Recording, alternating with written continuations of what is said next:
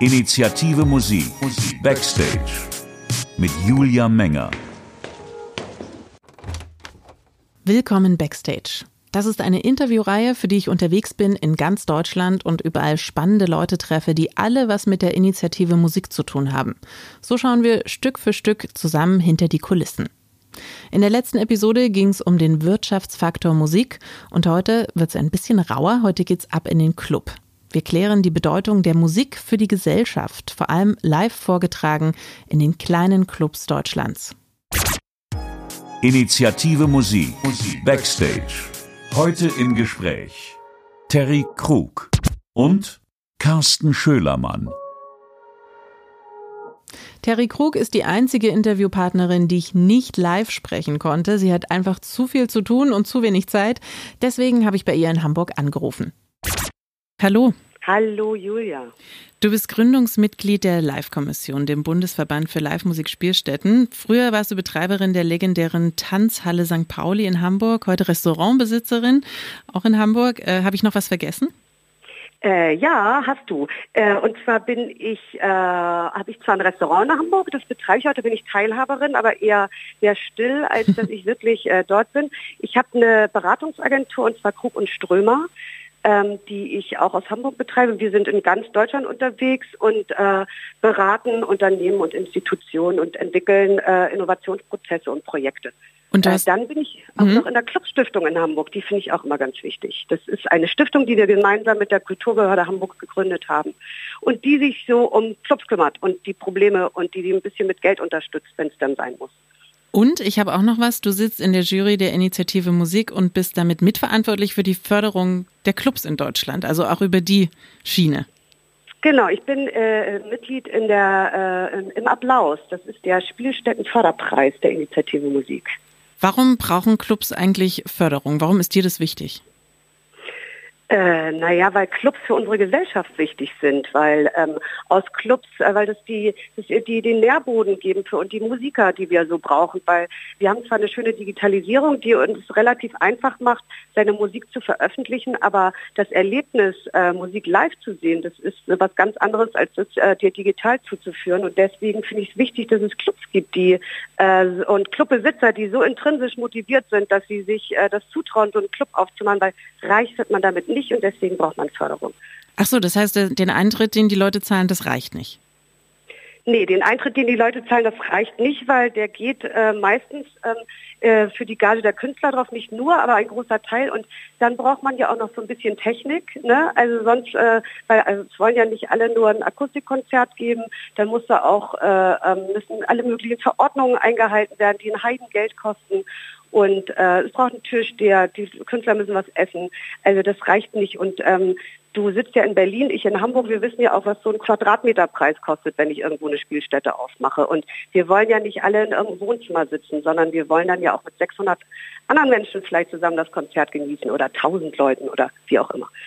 Mhm. Würdest du heute im Jahr 2019 nochmal einen Club aufmachen, so wie damals deine Tanzhalle St. Pauli? Wenn ich noch mal genauso alt wäre, ja. Leider finde ich das aber nicht. Und deswegen wäre mir das zu anstrengend. Aber ich habe äh, sechs ganz tolle Jahre äh, gehabt und ich habe wahnsinnig spannende Leute kennengelernt, mit denen ich heute noch viel zu tun habe und die eine Vision hatten. Und ähm, das hat einfach Spaß gebracht, weil die Leute wirklich ähm, äh, in den Club gekommen sind und, und äh, zusammen ihre Zeit verbracht haben und auch heute noch davon schwärmen und, und man gemeinsame Erlebnisse hatte, die besonders waren. Das heißt, du kannst es den jungen Leuten durchaus empfehlen, einen Club aufzumachen. Ich kann jedem empfehlen, einen Club aufzumachen. Jedem. Jeder sollte das mal gemacht haben in seinem Leben. Worauf ich hinaus will, hat sich die Lage der Clubs in den letzten Jahren eher verbessert oder eher verschlechtert? Was meinst du? Also ich glaube, dass die äh, Lage der Clubs sich weder verbessert noch verschlechtert hat, sondern es sind, also es war schon immer schwierig, einen Club zu machen. Die Herausforderungen haben sich einfach geändert und die ändern sich auch laufend. Also das Gute ist, dass wir ähm, es hinbekommen haben, dass die Clubs und die Spielstätten sich bundesweit ähm, mehr vernetzen. Das war, ähm, als ich angefangen habe, Netzwerkarbeit zu betreiben, das habe ich ja erst im Clubkombinat Hamburg gemacht. Das ist der äh, Interessensverband der Hamburger Spielstättenbetreiber. Da haben die Leute noch gesagt, warum sollen wir uns denn zusammentun? Und das haben sie dann irgendwann mal verstanden. Und ähm, Daraufhin, äh, daraufhin haben sie sich aber auch durch diese Vernetzung mehr professionalisiert. Und das stellt sich natürlich für ganz, vor ganz andere Herausforderungen. So. Und ich glaube auch, dass es viel mehr ähm, ja, Regeln gibt, an die man sich halten muss. Die man, es gibt das Finanzamt gibt andere Regeln. Äh, Emissionen ist einfach ein großes Problem, was äh, zu meiner Zeit noch nicht so ein großes Problem hatte, weil natürlich auch sich Städte verändern. Äh, die Menschen sind in die, in die Innenstädte gezogen oder dorthin gezogen, wo die Clubs waren. Gentrifizierung als als äh, kleines Stichwort. Und dadurch gab es Verdrängungsprozesse beziehungsweise Dinge, wo Clubs es früher einfacher hatten und dann mussten sie sich auf einmal äh, damit auseinandersetzen, dass dem Nachbar dann doch nicht mehr so gut gefällt, wenn da nebenan ein cooler Club ist deswegen die eigentlich dorthin gezogen sind, weil dort ja die coolen Leute waren. Also das sind die, die Herausforderungen, die sich einfach ändern. Hm. Bei der Initiative Musik habe ich schon gesagt, bist du mitverantwortlich für die Förderung von Clubs in ganz Deutschland. Nach welchen Kriterien wählst du oder wählt auch die ganze Jury diese zu fördernden Clubs aus? Ja, also ich bin ja, also ne, der Spielstättenprogrammpreis ist so eine Förderung der Initiative Musik, die macht ja noch ganz viel genau. anderes. Und äh, da sitze ich in der Jury und ähm, wonach ich das aussuche, ähm, also erstmal finde ich, muss, muss ich das Gefühl haben, da hat sich jemand hingesetzt und hat sich ein paar Gedanken gemacht. Das ist das Erste. Dann ähm, ist es, äh, es geht es dort ja um das Programm der Spielstätte. Deswegen gucke ich mir an, ob das ein innovatives Programm ist. Ist das außergewöhnlich? Hat sich dort jemand Gedanken gemacht? Ist das rund? Ähm, ich kann dort, also da spielt auch nicht mein Musikgeschmack eine Rolle oder äh, sondern also meine individuelle Ansicht, sondern ich gucke mir einfach das Gesamtpaket an. Und ähm, dann gucke ich auch oft, wo befindet sich der Club eigentlich? Hat der ein schwieriges Umfeld, in dem er sich bewegen muss? Und nach den Kriterien gehe ich vor. Geld ist die eine Hilfe. Was tut Clubs deine Erfahrung sonst noch gut? Was brauchen die? Also ich bin immer für Kompetenzerweiterung. So, das ist einfach, ähm, das haben wir auch gemerkt in unseren Netzwerken, wenn wir ähm, Programme ähm, aufstellen, die den Clubs zu, ähm, zur Seite gestellt werden, wo sie ihre Kompetenzen erweitern können, dann macht die das professioneller und dann können sie mehr auf die Herausforderung und besser auf die Herausforderung, äh, also auf die, äh, denen begegnen und, und sie merken auch die, die Vernetzung und der Austausch untereinander, die ihnen einfach weiterhilft. Deswegen bin ich immer für Kompetenzerweiterung, gerade auch nochmal im unternehmerischen äh, äh, Sinne, wie betreibe ich so einen Club auch unternehmerisch. Und das, glaube ich, wäre wichtig, wenn man da noch mehr machen würde. Ich wollte gerade sagen, wäre das so ein Punkt, den die Initiative Musik noch aufgreifen sollte? Ja, fordere ich auch immer. Und wie kommt es an? Ja, so, das Brett ist ein bisschen dicker, aber ich bohre. Ich bohre auch einfach weiter. Wir kommen, also ich glaube schon, äh, ich meine, das ist ja auch nicht einfach. Ähm, die Initiative Musik ist ja auch dafür gegründet worden, um Musikern weiterzuhelfen. Und die äh, Spielstätten und die Musiker, die sind manchmal sich nicht immer grün. Das ist auch was, was ich wahnsinnig wichtig finde, dass da mehr Austausch zwischen den beiden Gruppen stattfindet. Das haben wir ja auch in der Jury des Spielstättenprogrammpreises. Da sitzen einerseits auch Musiker und Spielstättenbetreiber und Bookingagenturen. Und ich glaube, da ähm, das Wichtige ist, dass man Verständnis füreinander hat. Und dann äh, denkt der Musiker auch nicht, der Clubbesitzer ist ein reicher Mann, ne? so oder eine reiche Frau. Und äh, umgekehrt dann auch nicht. Ne? Was fehlt dir sonst noch bei der Initiative Musik? Oder bist du recht zufrieden? Hm, ich finde, ähm, was, äh, wo ich mir noch Unterstützung äh, wünschen würde, das merke ich oder habe ich in der letzten Jury-Sitzung gemerkt, dass wir uns noch mehr mit der Definition der Begrifflichkeiten beschäftigen. Was ist eigentlich wirklich eine Spielstätte? Und ähm, dass wir dann noch mal genauer reingehen, das haben wir zwar vor vielen Jahren gemacht, dass wir gesagt haben, das ist eine Live-Musikspielstätte, aber ich glaube, das war so der erste Aufschlag und jetzt sind wir langsam so, ähm, jetzt sind wir erwachsen geworden und ich denke, wir können uns noch mehr mit dem Thema auseinandersetzen, um da noch mal mehr Schärfe reinzubringen und damit wir eben auch noch mal ähm, gegenüber der Politik stärker auftreten können. Und was ich mir ganz doll wünschen würde von der Initiative Musik, das wäre eine Sommerakademie. So eine richtig schöne Sommerakademie, wo man ganz viel lernen kann zu allen Themen, die so für Clubbesitzer wichtig sind. Und da dürften dann auch Musiker kommen und da könnte man sich austauschen und dann wird man äh, über die Zukunft ähm, der Spielstätten und der Musik nachdenken. Gebe ich so weiter. Vielen Dank. Das freut mich. Danke für das Gespräch. Grüße nach Hamburg. Vielen Dank. Grüße nach Berlin. Bis bald. Danke. Tschüss. Terry Krug, eins der Jurymitglieder des Applaus. Ab in den Club. Jeder von uns war schon mal in einem, vielleicht sogar letzte Nacht. Und während ich da immer auf der Zuschauerseite stehe, mir also zum puren Vergnügen die Band aussuche, die ich sehen will, hingehe, Eintritt zahle, ein Getränk kaufe, oder zwei und dann wieder heimgehe, ist das für Carsten Schölermann Alltag. Mehr noch, es ist sein Job und manche sagen sogar sein Lebenswerk. Carsten Schölermann ist Chef des Knust in Hamburg, einem der bekanntesten Musikclubs, den es seit 40 Jahren gibt. Und er kennt sich aus. Er weiß, was Clubs brauchen und hat erkannt, dass die sich mal deutschlandweit am besten vernetzen sollten, um in bestimmten Bereichen dann zusammenarbeiten zu können. Carsten Schölermann ist Gründungsmitglied der Livecom, diesem Bundesverband für Live-Musik-Spielstätten, übersetzt so viel wie Deutsche Clubs United. Hallo Carsten. Hallo. Wir starten äh, mit ein bisschen Erklärarbeit deinerseits. Was ist die Livecom? Oh, ja. Ähm, das ist der Bundesverband der Spielstätten Deutschlands, wobei Spielstätten, Musikspielstätten muss man ja sagen. Ähm, wir haben uns eine eigene Definition gegeben, dass äh, jeder Ort, der musikalisch daherkommt und mindestens 24 Konzerte im Jahr macht, also eintrittspflichtige Konzerte macht und nicht größer als 1000 Leute ist. Das wird den als Musikclub bezeichnen. Und ähm, in Hamburg und Berlin gab es schon Clubverbände, die sich aber auch teilweise aus äh, Partyveranstaltern und ähm, ja, Tanzbetrieben zusammengesetzt hatten. Deshalb mussten wir erstmal definieren, was Live-Musik bedeutet. Und ein kreativer DJ ist für uns auch Live-Musik, also überwiegend eigenkreative DJs oder Live-Konzerte. Das ist so das Abgrenzungsmerkmal. Dafür braucht es einen Bundesverband, um diese besonderen Merkmale auf die Agenda zu packen, weil wir halt immer gesagt haben, private Sprechbühnen gibt's zuhauf und dass die gefördert werden müssen, ist eben klar. Private Konzertbühnen gibt's fast noch viel mehr und die werden alle gar nicht gefördert. Und ähm, das ist eigentlich der Gründungsimpuls der Livecom gewesen, zu sagen, wir wollen auf Bundesebene dafür sorgen, dass private Musikbühnen genauso begriffen werden wie private Sprechbühnen. Du hast äh, die Livecom mitgegründet, ihr seid Partner der Initiative Musik und du bist auch Inhaber des Knus Club in Hamburg, was wahrscheinlich dein Haupt Job ist, oder? Ich bin mehrfach gespaltene Persönlichkeit, wie sich das gehört. Und äh, von daher bin ich sowohl als Sportveranstalter in Hamburg tätig mit über 20 Laufsportevents, unter anderem der große Halbmarathon, der zweitgrößte Deutschlands.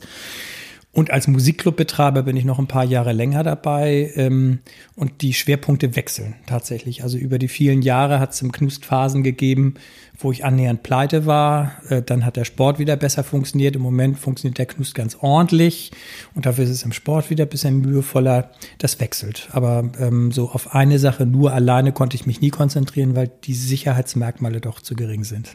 Der Knust Club ist 40 äh, Jahre alt, du bist seit 36 Jahren dabei. Was hat sich als Clubbetreiber für dich seitdem geändert? Sag jetzt nicht alles. Nee, viel und wenig. Also die, die, ähm, also eines meiner schönsten Zeitdokumente ist ein Bescheid von der Kulturbehörde Hamburg aus dem Jahre 1984, wo das Nachwuchskonzert mit der Band REM abgelehnt wird für eine Förderung von 120 Mark.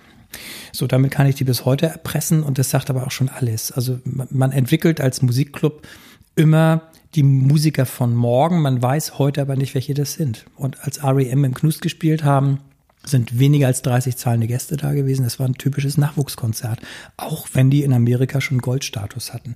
Das kann man sich heute nicht mehr vorstellen, aber eigentlich wiederholt sich das. Also wir haben auch jetzt permanent Künstler aus dem In- und Ausland, äh, die wir ohne Hilfe von engagierten ähm, Agenturen gar nicht reinkriegen könnten. Aber selbst dann passiert es, dass wir zu Konzerten irgendwie weniger als 50 Leute haben ähm, und weder die Agenturen noch wir, die die Plattform liefern, äh, auch nur ansatzweise damit Geld verdienen können. Ähm, das Mal drauf ist der Künstler dann schon zu groß für uns, äh, weil das Wachstum mittlerweile innerhalb von kürzester Zeit vonstatten geht. Das heißt, wir sind immer Impulsgeber, immer Entwickler. Das war Anfang der 80er Jahre genauso wie heute. Äh, man kann mit einem Musikclub kein Geld verdienen. Und das muss in die Köpfe rein. Also keiner sagt, dass mit einem privaten Theater Geld verdient werden könne finden alle klar, warum bei uns immer alle vermuten, man könne damit Geld verdienen, verstehe ich nicht. Wir entwickeln permanent und das, was wir entwickeln, können wir nicht selber verwerten. Das ist durchgängig so geblieben. So, weil der Club wächst nicht mit, sondern er bleibt immer genau das, was er ist. Was sich verändert hat, wir haben einen viel, viel höheren technischen Standard, unter anderem durch die Förderinstrumente, die wir gemeinsam mit der Initiative Musik entwickelt haben, Digitalisierungsprogramme, wir haben tolle Mischpulte mittlerweile, wir haben intelligentes Licht, wir zahlen nur noch halb so viel Strom wie früher früher, weil die Lampen alle nicht mehr so viel Strom schlucken. Ähm, wir haben äh, betriebswirtschaftliche Beratung hinter uns, weil wenn man schon so eine, so eine geringe Deckungsfähigkeit des Geldes hat, was man einnimmt, muss man umso härter, umso besser rechnen. Also wir sind besser ausgebildet, äh, können sozusagen unsere Selbstausbeutung ein bisschen besser ähm, definieren. Aber es ist nach wie vor Selbstausbeutung. Wie hat sich das Publikum verändert im Laufe der Jahre? Es gab einen großen Paradigmenwechsel. Also in den, in den ähm, 70er Jahren, das werden die Älteren von uns noch kennen, war Musik die Alternative zum Diskothekenbesuch. Also ursprünglich Musik zum Tanzen, dann kam der erste Paradigmenwechsel, als die Diskotheken Ende der 60er Jahre kamen. Äh, da war Musik aber immer noch zu Unterhaltungszwecken im Kern. Das heißt Tanz- und Unterhaltungsmusik eigentlich im wahrsten. Und Jazzbands haben teilweise vier Sets gespielt und äh, das siebte Bier war umsonst. So, das ist heute nicht mehr so. Man kann die alte Art im Cotton Club in Hamburg noch bewundern. Wenn da jeden ersten Mittwoch im Monat die Blue Orleans Jazzband spielt, spielt die bis heute vier Sets. Und dann sind da 40 Besucher, also wichtig. Aber die Art, wie das früher funktioniert hat, kann man da noch riechen und sehen. Ähm, es war eigentlich tatsächlich so ein bisschen mit Aufkommen der Hamburger Schule war so ein Merkmal nach Nena Mitte der 80, Ende der 80er Jahre, als Musik den Unterhaltungsanspruch aufgegeben hat und zum, also in Clubmusik und zum ähm, Präsentationsmerkmal äh, äh, geworden ist. Wir präsentieren Künstler. Das ist ein gewaltiger Unterschied. Dafür braucht man die beste Technik, dafür braucht man toll ausgebildete Tontechniker. Wir sind Ausbildungsbetriebe mittlerweile. Wenn wir einen Tontechniker ausgebildet haben, wird er sofort vom Markt aufgesogen, weil bei uns kann er lernen, wie das geht, eine Band zu mischen. Das kann er woanders nicht. 300 wechselnde Produktionen mit 40, 50 verschiedenen Musikstilen. Diese Spezialisierung, früher war Oldtime Jazz, Skiffle, ein ähm, bisschen Blues, manchmal Straßmusik, das Profil eines typischen schmuddeligen, verrauchten Musikclubs mit Kinderwagen an der Decke und irgendwas im Gedödel. Das war so, ja, Kneipenfeeling, wie es ein bisschen in Berlin vielleicht das York-Schlösschen, so in der Art. Das ist heute nicht mehr da. Heute sind wir hochprofessionelle Präsentationsbetriebe, die den Künstler auf die bestmögliche Ebene heben, damit er sich weiterentwickeln kann. Und der Unterhaltungsteil ist nicht mehr erkennbar. Also Präsentation statt Unterhaltung. Und kommen äh, mehr Leute, um sich Konzerte anzuschauen? Gab es dann Knick? Also ich kann, kann mir vorstellen, es ist eine Entwicklung irgendwie, wie, wie die Leute ausgehen und sich das anschauen. Also die permanenten Wechsel würde ich jetzt eine Stunde fabulieren können. Also äh, ganz großer, ganz großer Wechsel war die Umstellung auf Euro, die uns gerettet hat. Also ne, alle anderen ähm, haben es verleugnet, wir haben es mit Freude getan. Also früher hat ein Konzert im Schnitt acht Mark Eintritt gekostet in diesem Präsentationsnachwuchssegment. Heute kostet es im Schnitt zwölf Euro. Was da für eine Entwicklung hinterhängt, das kann man sich gar nicht klar machen. Also das, ne, also man, man schafft heute sozusagen es für, für Präsentationskonzerte mit natürlich auch diesem höheren Qualitätsanspruch tatsächlich höhere Eintrittspreise zu nehmen. Der, die Anzahl der Gäste ist wahrscheinlich identisch geblieben. Wir haben bundesweit im Schnitt, ich glaube, 128 Konzerte pro Musikclub und irgendwas 80, 90 Shows im Schnitt. Mhm. So, ne? Dann gibt's die viel, also in Großstädten sowas wie Knust macht 300 Shows im Jahr. Ein Club auf dem Lande wird es vielleicht mühevoller 24 schaffen oder so. Das ist halt schwerer. Aber die, die Auslastungskennziffern ähm, haben sich verändert im Sinne von, wir können mehr Eintritt nehmen. Ähm, es gibt mehr Konzerte zu veranstalten. Es gibt mehr Clubs als früher in Deutschland. Ganz extrem. Also hat sich die Anzahl der Clubs sicher verdoppelt in den vergangenen 20 Jahren. Und wir sind da auch neben Norwegen in Europa die eine große Ausnahme. Also das sind die beiden reichen Kulturländer. Und so ein bisschen die Kulturnation Deutschland wird einem immer deutlich, wenn man sich vor Augen führt, dass wir, ich glaube, 87 Staatsopern in Deutschland haben, die mit irgendwas drei Milliarden subventioniert werden. Damit ist Deutschland weltweit die Nummer zwei nach Finnland in der Subvention von Musik.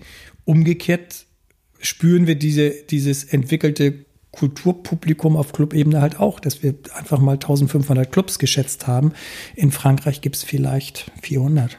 So, und dann merkt man schon den Unterschied. Die in Frankreich sind aber dann alle zu weit über 50 Prozent subventioniert, während wir eine Subventionsquote haben, die irgendwo bei, ich glaube, im Schnitt sieben Prozent liegt, bezogen auf unsere Gesamtumsätze. Also schon mehr als nichts. Auch das hat sich geändert. Früher war die bei null Prozent. Aber immer noch wenig genug, wenn man es in, ins Verhältnis zu diesen drei Milliarden in, in Opernhäuser stellt. Würdest du dir wünschen, dass sich das verschiebt? Von der Oper hin zur. Ja, ja, ja, natürlich. Also seit 30 Jahren kriege ich dieselbe Leier dann zu hören. Ähm, als ich anfing, haben wir schon auch Grenze niedergelegt und dieses Missverhältnis ähm, beklagt. Dann haben mir die schlauen Kulturleute gesagt, es ist doch alles Kultur. Man darf doch jetzt nicht die eine Kultur verdrängen für die andere und Verdrängungswettbewerb für nein. Man muss einfach nach mehr Geld fragen. Und dann kriegen die Clubs mehr Geld, aber das bei der Oper soll das Gleiche bleiben. Da hat sich dann in 30 Jahren nichts geändert. Das nächste tolle Ding mit der Elbphilharmonie wird trotzdem gebaut und die machen ein tolles Programm. Das ist sicher auch super für Hamburg, alles gar keine Frage, aber es ändert sich nichts an dem Missverhältnis. Da wird so ein 30-Jahre-Plan schon helfen. Jedes Jahr ein Prozent auf der einen Seite weg und auf der anderen Seite hinzu. So und ab heute in 30 Jahren ähm, die verschiedenen Musikkultursparten gleichgewichtet Ne? Und bei uns ist es kleinteiliger, natürlich, es ist schwerer. Aber diese, diese Handwerkszeuge, die man braucht, um kleinteilige Förderung zu machen, die haben wir unter anderem mit der Initiative Musik nicht nur gemeinsam bewiesen, sondern wir haben sie entwickelt, fortentwickelt. Und mal eben schnell, ich weiß nicht, ihr wisst es besser als ich, 800, 900 kleinteilige Förderungen in Musikclubs in den vergangenen fünf Jahren in den Markt geballert zu haben, mit in Tüttelchen lächerlichen, na knapp fünf Millionen wahrscheinlich, die wir jetzt rausgehauen haben. Plus nochmal äh, sechs oder sieben Millionen durch den Applaus nochmal wieder 160, 170 Clubs. So, das sind die, das sind die Modelle der Zukunft und nicht so ein, ein, ein, eine Oper macht noch kein Ankerzentrum. So, und heute jault jede Stadt nach einem Ankerzentrum des Gemeinwesens. So, wenn man nach, nach Marzahn fährt, dann schlafen die Leute dann nur noch. Das sind reine Schlafstädte. Greifswald wird es das Gleiche sein. So, die fragen nach unserem Wissen. Also, wie geht das? Wie funktionieren Anker, moderne Ankerzentren? Wir wissen, wie das geht. Das geht nur mit kleinteiliger Förderung. Da darf man keine Oper für 30 Millionen hinbauen, um in Greifswald irgendwie äh, die jungen Menschen von der Uni äh, zu binden. Da brauchst du ein Café, da brauchst du ein Jugendzentrum durchaus, was auch bei 16 Jahren ansetzt, da brauchst du einen Musikclub und es braucht einen Elektroclub, der irgendwie Abrotten zulässt. Das war's. So, und das fehlt in allen Stadtentwicklungskonzepten. Integrierte Kulturentwicklungskonzepte lernen sie gerade, dass wir dazugehören, lernen sie auch gerade wenn sie es jetzt noch ein bisschen auskömmlicher finanzieren, dann sind wir auf einem guten Weg, weil wir haben diese föderalen, dezentralen Strukturen in Deutschland. Wir könnten das. Es muss nur auf die Agenda. Klingt aber auch hoffnungsvoll. Hast du, denkst du, die nächsten 30 Jahre werden daran nochmal mehr ändern als die vergangenen? Also ich werde es natürlich nicht mehr erleben. Ähm, die nächste Generation wird da entscheidend sein. Und äh, ist wie immer so, wenn man, wenn man äh, älter wird und seine 30 Jahre Erfahrung aus Musikclub oder 36, ne? hurra, ne? Äh, der nächstkommende hat die nicht. So muss ich das auch wieder mühevoll erarbeiten. Und ich probiere dann dem mit auf den Weg zu geben, lass dich nicht nochmal 30 Jahre verarschen, sondern sorge jetzt dafür, dass du auf die Verteilagenda kommst. Ich bin guter Dinge, was das Bewusstsein angeht. Ich bin ein bisschen misstrauisch, was die föderalen Strukturen anbelangt. Ähm, also wenn man es jetzt historisch auseinanderpflückt, dann ist Deutschland äh, bewusst äh, föderal strukturiert worden, als die Amis uns hier in die Freiheit entlassen haben nach dem Weltkrieg, weil sie nie wieder wollten, dass Deutschland jemals wieder so stark wird, dass sie einen Nachbarstaat überfallen können. Das macht auch Sinn so, aber es behindert natürlich auch ähm, stringente ähm, Entwicklungen im Sinne von, äh, also wir brauchen mehr Zeit, um Dinge zu ändern. So und äh, Föderalismus darf nicht heißen, dass wir in einen Kulturkapitalismus hineingeraten. So, ne? wer es finanzieren kann, hat gewonnen. Ähm, das war lange Zeit so, dass wir von ähm, ähm, ja, britischen, amerikanischen, von ausländischen Künstlern in unserer, in unserer Identitätsentwicklung dominiert waren. Das ändert sich gerade und Musikclubs spielen da mal wieder eine maßgebliche Rolle. Also Revolver Hate spielt bei uns halt auch das erste Konzert und ist jetzt in der ausverkauften Barclaycard Arena. Wenn wir jetzt noch so eine Pipeline konstruieren können, also ein, ne, also die Leute, wo wir hier heute sitzen, von den großen Verbänden davon überzeugen können, dass da, wo der Künstler tatsächlich lebensfähig ist, da wo was erwirtschaftet wird, dass dort im Wirtschaftsertrag was abgezweigt wird, was in die Entwicklung zurückgeht, dann wird das funktionieren. Das geht aber lustigerweise nicht föderal. Also so ein Modell nur in Hamburg zu entwickeln, ist Schwachsinn. Das brauchen wir bundesweit. Dann müsste ich jetzt 15 Kulturminister am Tisch kriegen. Das kann ich nicht. Also komme ich wieder nur hin und muss mich dann an den Ticketmonopolisten CTS oder Ticketmaster wenden, sagt, können wir nicht so eine Pipeline bauen? Und dann kommt es halt doch kapitalistisch daher, weil die fragen nach dem Gegenwert. So, wenn sie sich dann die Entwicklung von Kunst und Kultur auf die Fahnen schreiben können, dann mag das ein hinreichender Gegenwert sein aus amerikanischer Sicht, aus regionaler, föderaler, kulturpolitischer Sicht ist das, wäre das eine Katastrophe. Also das müssen wir schon gemeinsam hinkriegen. Das ist schwer. Funktioniert es in anderen europäischen Ländern besser? In den zentralistischen selbstredend, Frankreich ist äh, das gleiche, also Benelux an sich, äh, äh, Belgien, Holland, Frankreich haben alle durch die Bank ähm, das Bewusstsein lange entwickelt, dass zu einem funktionierenden Gemeinwesen neben der Bibliothek, der Oper, neben der, der Sprechbühne eben auch eine, eine Musikbühne gehört. Das ist normal dort. Und die äh, Größenordnung, in denen die das aufziehen, ist dann halt so, ein Zentrum hat einen Saal mit 2000 Leuten, Proberäume angeschlossen. Also das ist viel ganzheitlicher gedacht. Und äh, also Musikclub-Denken im föderalen Deutschland hört halt beim Musikclub auf. Wir müssten genauso intensiv über Proberäume diskutieren. Und, äh, ne? und dann merkt man schon, wie, wie selektiert wir sind. Ähm, ich bin der Meinung, dass wir ähm, in Europa diese einmalige Chance haben, zwischen, äh, äh, also uns das Beste überall abzugucken. Und wir Deutschen sind schon auch vorbildliche Europäer. Also wir haben durch diese föderale Struktur kennen das Gesuche nach Kompromissen. Also wir, wir können uns kulturell nur entwickeln, wenn wir in der Lage sind, Kompromisse auszuhandeln, zu leben und äh, umzusetzen. Sonst kriegt man diese 18, 17, 16 Bundesländer, ich weiß es gar nicht, kriegst du nicht von Entdecker. Das funktioniert nicht. So, und in Frankreich wird es halt von oben, ne? Bottom-up ist, ist, hier in Frankreich top-down. Da wird einfach eine, eine, eine, eine Ticketsteuer angesetzt von, ich glaube, ein oder zwei Prozent. Ich weiß es gar nicht die eins zu eins zurück in den, in den Kreativmarkt geht, aber da natürlich dann auch Museen mit durchfinanziert und äh, äh, also Theaterbetriebe, also Hochsubventionsbetriebe mit durchfinanziert. Ne? Sowas wäre in Deutschland so, glaube ich, nicht denkbar, vielleicht auch gar nicht gewünscht, aber wir brauchen etwas in dieser Art. Und dieses Grassroot-artige ist unten an der Wurzel aussäen zu können, weil wir nachweisen können, dass durch das Sehen von guten Dingen Identität wächst, Ankerzentren wachsen, Gemeinwesen wächst, Verständnis wächst. So, wir sind ja immer gern Lärm. So, wir brauchen Verständnis dafür, dass das, was bei uns wächst, die Menschen stärker macht oder es macht bessere Menschen. So, wir wollen bessere Menschen machen. Hehrer Ansatz. Ähm, du bist nicht nur Clubbetreiber, du äh, hast schon gesagt, bist auch Eventplaner für Sportveranstaltungen. Was ist da vielleicht der Unterschied? Weil das findet jetzt beides in Deutschland statt, beides föderalistisch. Ist das eine leichter als das andere? Also ich äh, entdecke natürlich unfassbar viele Parallelen in beiden Welten äh, permanent.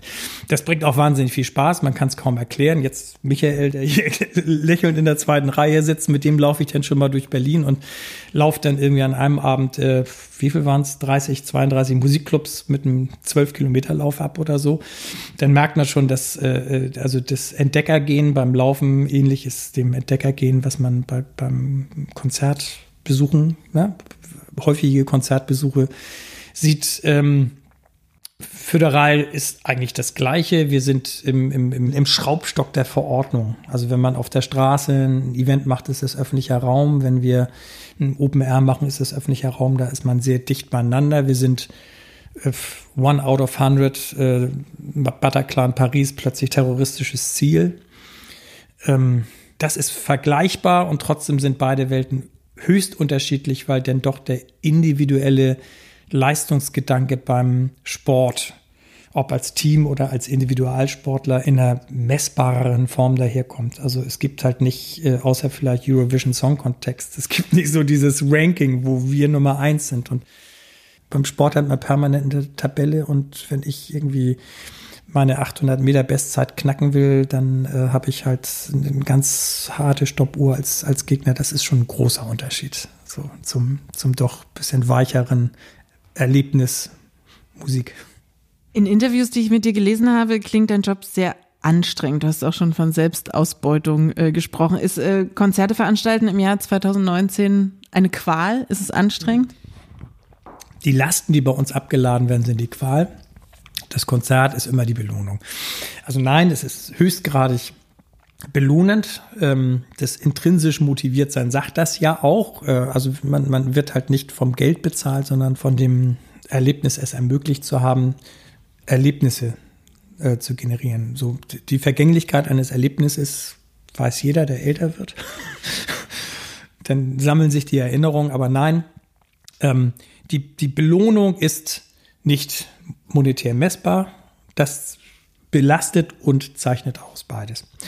Ähm, anstrengend ist es immer dann, wenn wir in die falschen Schubladen gesteckt werden, was beim Musikclub ganz häufig der Fall ist. Also wenn es dann um die berufsgenossenschaftlichen Lasten geht, dann sind wir eins zu eins mit Schlachtereien gesetzt. Wenn es um äh, Lärm geht, sind wir eins zu eins mit Spielhallen und äh, Diskotheken äh, gesetzt. Ähm, wenn wir aber dann mal ähm, sozusagen künstlerisch wertvoll sein wollen, werden wir doch damit konfrontiert, dass unsere Gastronomie halt zu 70 Prozent den Laden finanziert wir deshalb doch beim DEHOGA zu sein haben, also den Gaststättentarifvertrag gefälligst abzuarbeiten hätten. Und dazwischen irgendwo sucht sich halt jeder wieder die Welt aus. Und bis vor 20 Jahren ist es wirklich noch so gewesen, dass Gewerkschafter uns mit dem Tarifvertrag des DEHOGA zwingen wollten. So, das ist zum Glück heute vorbei, weil man dann sagen kann, nee, nee, wir sind dichter an Konzertbetrieb dran als der DEHOGA.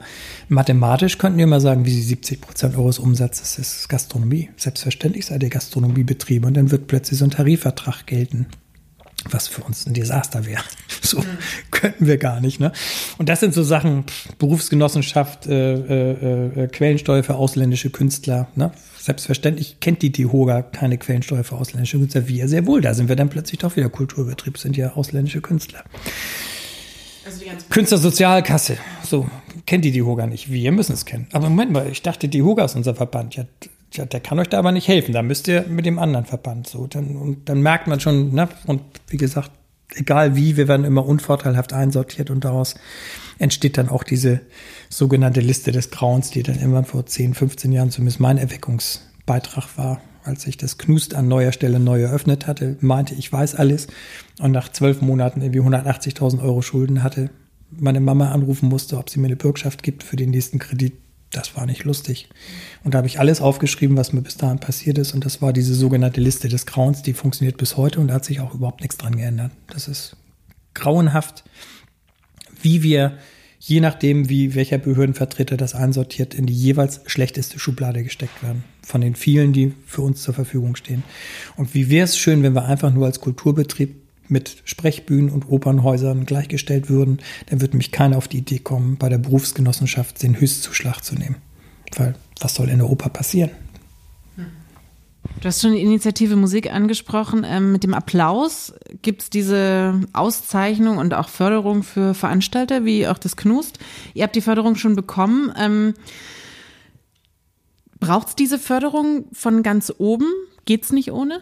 Naja, das ist ja hinreichend äh, äh, diskutiert worden. Also das, was die Clubs am Applaus feiern, ist genau das. Dass Monika Grütters die Urkunde überreicht. Da ist es dann genau wie beim Sport. Das ist plötzlich was Objektives. Ich kriege früher Bundesjugendspiele meine Ehrenurkunde mit Benzel dran. So schwarz-rot-gold, ein Bömmel obendrauf, irgendwie ein Adler. Hier kommt schwarz auf weiß, dass du ein Geiler bist. Das ist so wichtig. Dass das dann auch noch mit einem fetten Scheck unterlegt wird, ist das, ne, wie sagte Gretchen äh, Pamela, äh, oh geil, ich kann endlich meine Rechnung bezahlen. So, das ist zwar ein bisschen so, jeder Kulturförderer zuckt dann zusammen, weil die Förderung ja vermeintlich für Gagen sein soll oder für dies oder für jenes oder welches, aber die Gagen haben wir vorher doch alle eh schon verpulvert. Also wir haben so viel Geld rausgeschmissen aus dem Fenster, wenn wir überhaupt erstmal an die Stelle kommen, dass eine Jury, die kuratiertes Programm sehen möchte, den Club wahrnimmt, dann hast du so viele Konzerte gemacht, die sich nicht gerechnet haben, dass dieses Preisgeld lange ausgegeben ist.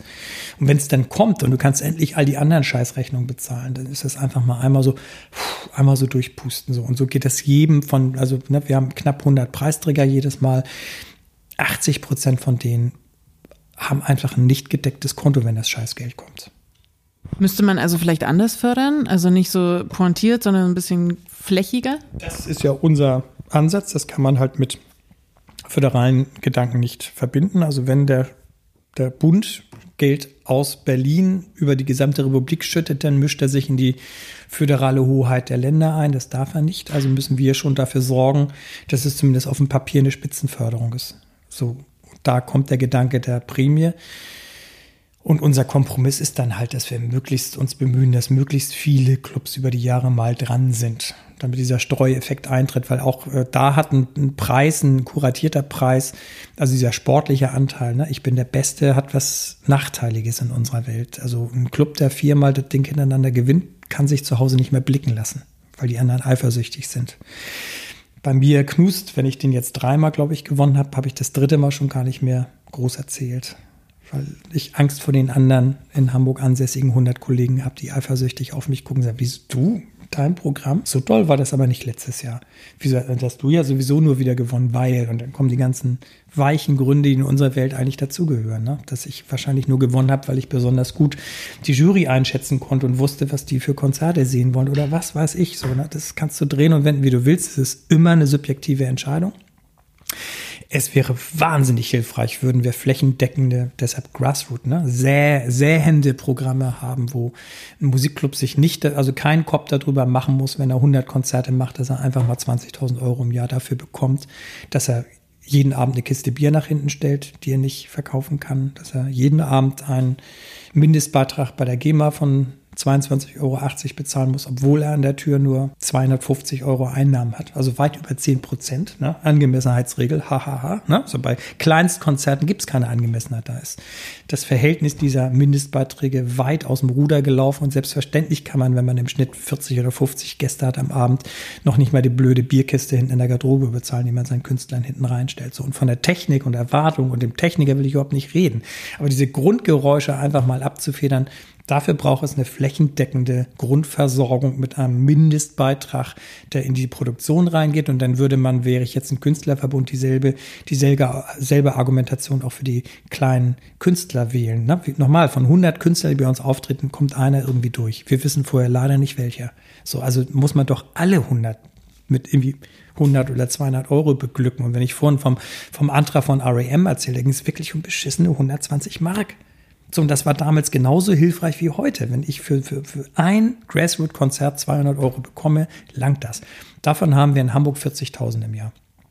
So, dann können wir es hochrechnen. Ne? Ich habe es dann irgendwann mal gemacht. So, dann kommt man auf irgendeine Zahl von, was weiß ich, knapp 10 Millionen, die man dafür brauchen würde. Und ein sehr schlauen Verteilprinzip. Das haben wir alles fertig in der Schublade liegen. Wir wissen, wie wir es gerne hätten. Die Kulturpolitiker sind da super zurückhaltend, weil sie das eigentlich nicht dürfen. Und das ist dann so ein bisschen wie die digitale Grundversorgung in den Schulen, die gerade mit einer Grundgesetzänderung durchgepeitscht werden muss. So, ich kann natürlich jetzt nicht für die Musikclubs nach einer Grundgesetzänderung fragen, aber das andere Denken ist das Wichtige. Ne? Und das geht bei Lärm weiter. Dass Kinderlärm schon nicht mehr verklagt werden kann, ist ja toll. Ähm, Sportplatzlärm ist so der nächste auf der Agenda, wo sie es denn bemerken, dass es keinen Sinn macht, die wenigen freien Plätze für Sportplätze bereitzuhalten, wenn dann irgendwie ab 20 Uhr keiner mehr bolzen darf blöde. Bei Musikclubs gilt dasselbe. Also man muss aufhören, immer nur in, in Belastung zu denken und äh, anfangen in Bereicherung. So, und das ist keine Belastung, wenn man 200 Euro für ein Konzert auf den Tisch packt, egal wer da spielt, sondern es ist eine Bereicherung des Gemeinwesens, weil irgendwer probiert, etwas zu entwickeln. Und das tut er nicht nur für sich und für sein Ego und für eine Urkunde, sondern das tut er, um irgendwie sich innerhalb seines Gemeinwesens auszudrücken, bindet Menschen an Stellen, wo sie zusammenkommen. Live-Musik verhindert Messerstecher, sage ich dann auch immer so. Das haben sie auf der Reeperbahn auch irgendwann festgestellt, als dann zu wenig Musikclubs da waren, wenn es zu viele blöde Testosteron-Paläste gibt, so Muckibuhn, ich weiß nicht, was ja dann, wo sollen die alle hin mit ihrer, mit ihrer expressioniven, expressionistischen Kraft?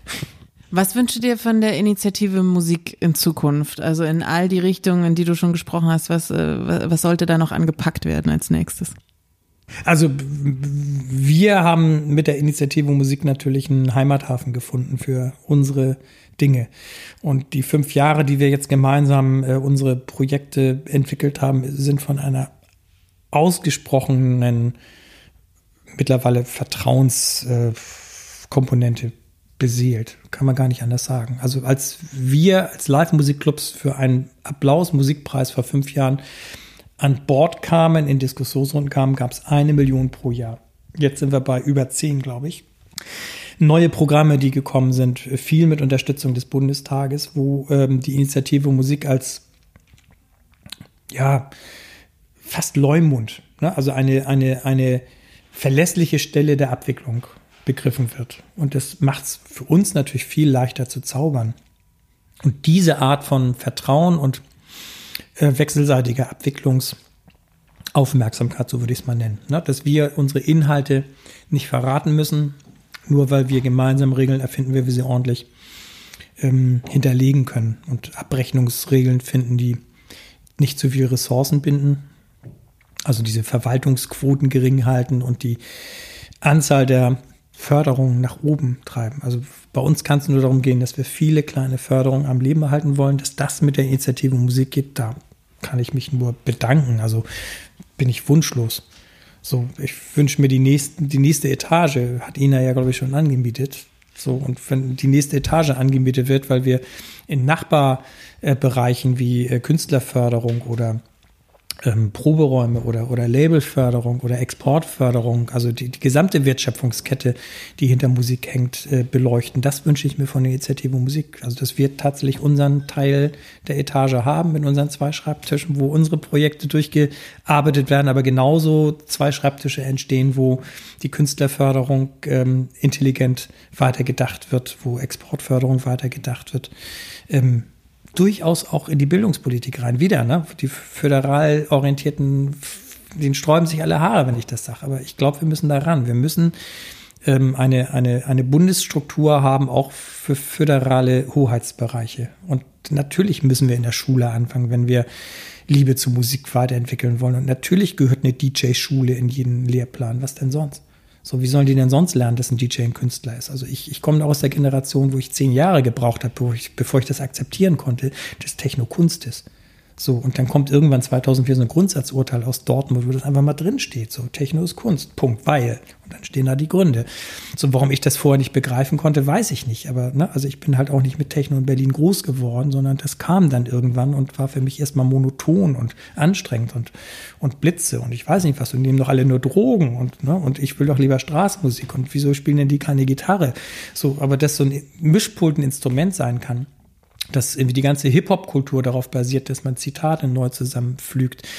Ganze Urheberrechtsdebatten, die dahinter hängen, das sind das, und das ganze europäische Thema sowieso. Also wir tun uns einen großen Gefallen, wenn wir unsere und die Nachbar, ähm, im Auge behalten und irgendwie die auch ertüchtigen, für ihre Interessen zu kämpfen. So und im Moment fehlt es zum Beispiel an einer, einer wirkungsstarken bundesweiten Musikerinnenvertretung, Sternchen innen, ne? Musikerinnenvertretung, wo einfach nur geklärt wird, das, was ich für Clubs sage, wenn, wenn ich äh, die Kiste Bier in der Garderobe moniere, die beim Konzert mit 50 Leuten sich eigentlich nicht finanzieren lässt, dann gilt das für die Fahrtkosten einer Amateurband zum Club genauso nochmal, ich weiß doch nicht, welche von den vielen Amateurbands am Ende aus diesem Status rausfällt. Und selbst wenn es eine Amateurband bleibt, selbst wenn es dann in Tüttelchen Laienmusik bleibt, hat es immer noch einen unfassbar hohen äh, immateriellen gesellschaftlichen Wert. So, es gibt einen guten Grund, warum Zahnärzte Laienorchester haben. so, ne? Also unsere Zahnärzte haben auch Laienorchester und das sind dann halt Softwareentwickler oder Spieleidioten oder was weiß ich, ganz normale Menschen, die, die sich ins Gemeinwesen einbringen, indem sie ihre Ausdrucksform bewahren und einen Teil ihrer Bildung, ihrer kulturellen Bildung nicht verkümmern lassen und sich eben nicht nur einfach auf Geldverdienen reduzieren lassen, sondern etwas in die Gesellschaft zurückgeben, was wir idealerweise in der Schule schon eingepflanzt haben. Und da muss das anfangen, dass man eine Bohrmaschine erlernt, genauso wie ein Musikinstrument. Das gehört beides zusammen. Vielen Dank. Knus-Chef und Livecom-Mitglied Carsten Schölermann, den ich in Hamburg getroffen habe. Das war's für diese Episode aus den Clubs. Alle bisherigen Folgen gibt's auf initiative-musik.de. Ich bin Julia Menger. Bis zum nächsten Mal. Initiative Musik Backstage. Moderation Julia Menger. Konzept und Projektmanagement Jens Quandt und Michael Wallis. Audiodesign und Produktion Jens Quandt. Coverdesign Christina Wedel. In dieser Episode mit freundlicher Unterstützung von Professor Jens Micho und Kim Sommer vom Bundesverband der Konzert- und Veranstaltungswirtschaft BDKV in Hamburg sowie von Urli Heffliger von Flux FM in Berlin. Initiative Musik Backstage ist eine Produktion der Initiative Musik GmbH, gefördert durch die Beauftragte der Bundesregierung für Kultur und Medien BKM sowie die Gesellschaft für Leistungsschutzrechte GVL. Weitere Informationen unter initiative-musik.de